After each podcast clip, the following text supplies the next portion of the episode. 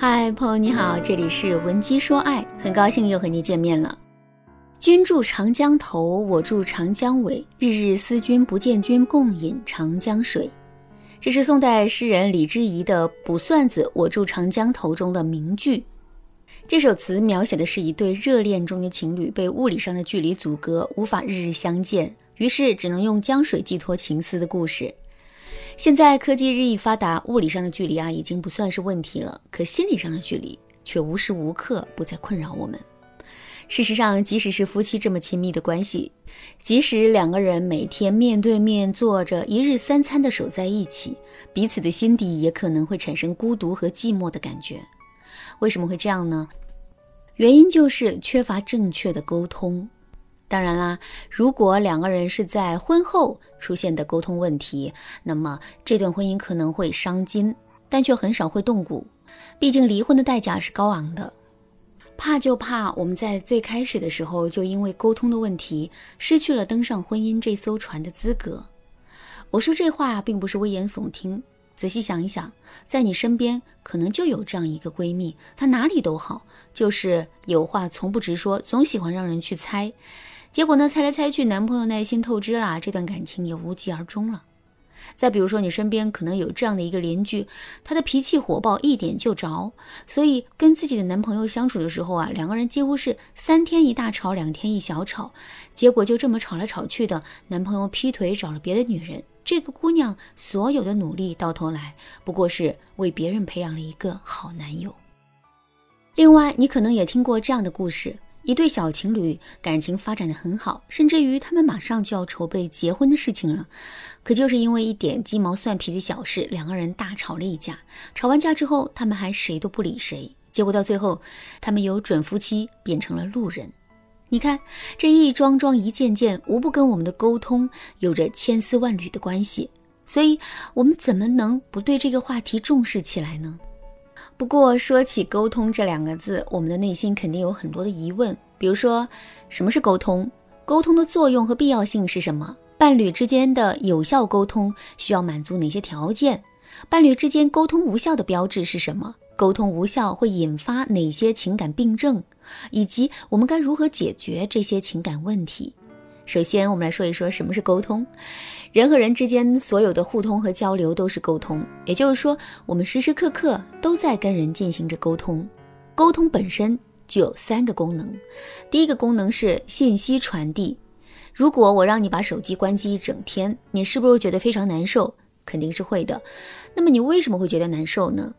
其实啊，在当今时代，手机俨然已经成为我们接收信息最主要的媒介和载体。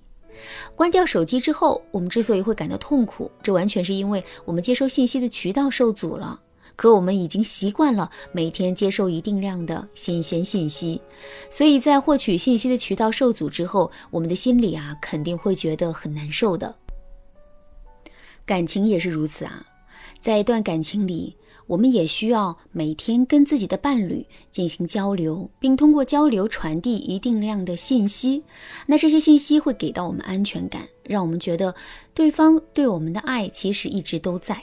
可是，如果两个人沟通不畅，甚至是几乎没有任何的沟通和交流呢？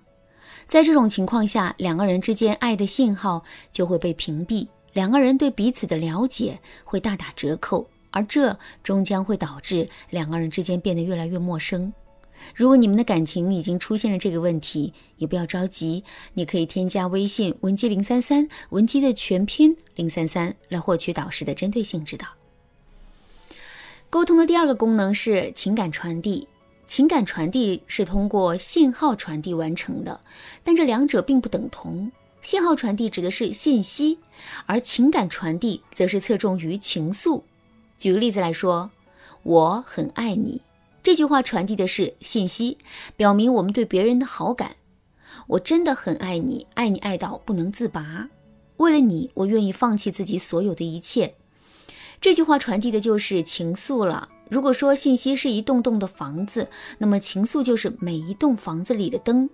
情愫可以让信息变得充满色彩和温情，进而不断催化两个人之间的关系，让两个人之间变得越来越亲密。所以，如果两个人之间缺少了沟通，那么两个人之间的甜蜜度以及爱的信心肯定是会严重受损的。沟通的第三个功能是保持感情的流动性。我们住在每一个小区里，我们住的每一个小区里都会有一个公告栏。公告栏里的公告一般是事关所有业主的重要事件。现在我们来思考这样一个问题：如果一个公告栏已经三年没更新了，上面的内容依然是三年前公布的一则通告，那么在面对这个公告栏的时候，我们的内心会产生一种怎样的认知和感受呢？没错，我们肯定会觉得这个公告栏形同虚设，甚至是这个公告栏早就被遗弃了。可是，如果公告栏里的内容每天都在更新呢？这个时候，我们肯定会觉得这个公告栏在小区里扮演着非常重要的角色，完全是不可或缺的。为什么同样是一个公告栏，我们的感觉和对它的评价会如此的不同呢？其实啊，这完全是由信息的流动性导致的。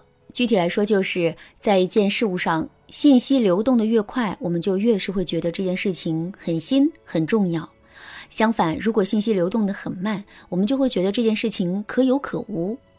其实啊，我们的感情也是如此，两个人之间的相处情景、相处状态，也是应该随着彼此之间的沟通而不断的更新的。如果两个人之间缺乏沟通，那么两个人的感情流动性肯定会变得越来越差的。这也就意味着两个人对这段感情的归属感会变得越来越差，这段感情的稳定性也会变得越来越差。说完了沟通的作用，大家肯定很想知道，在感情里我们到底该如何跟伴侣保持积极良好的沟通吧？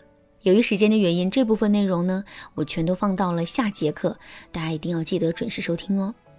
好啦，今天的内容就到这里了。如果你对这节课的内容还有疑问，或者是你跟自己的伴侣之间也出现了沟通问题，不知道该如何解决，那么你都可以添加微信文姬零三三，文姬的全拼零三三，来获取导师的针对性指导。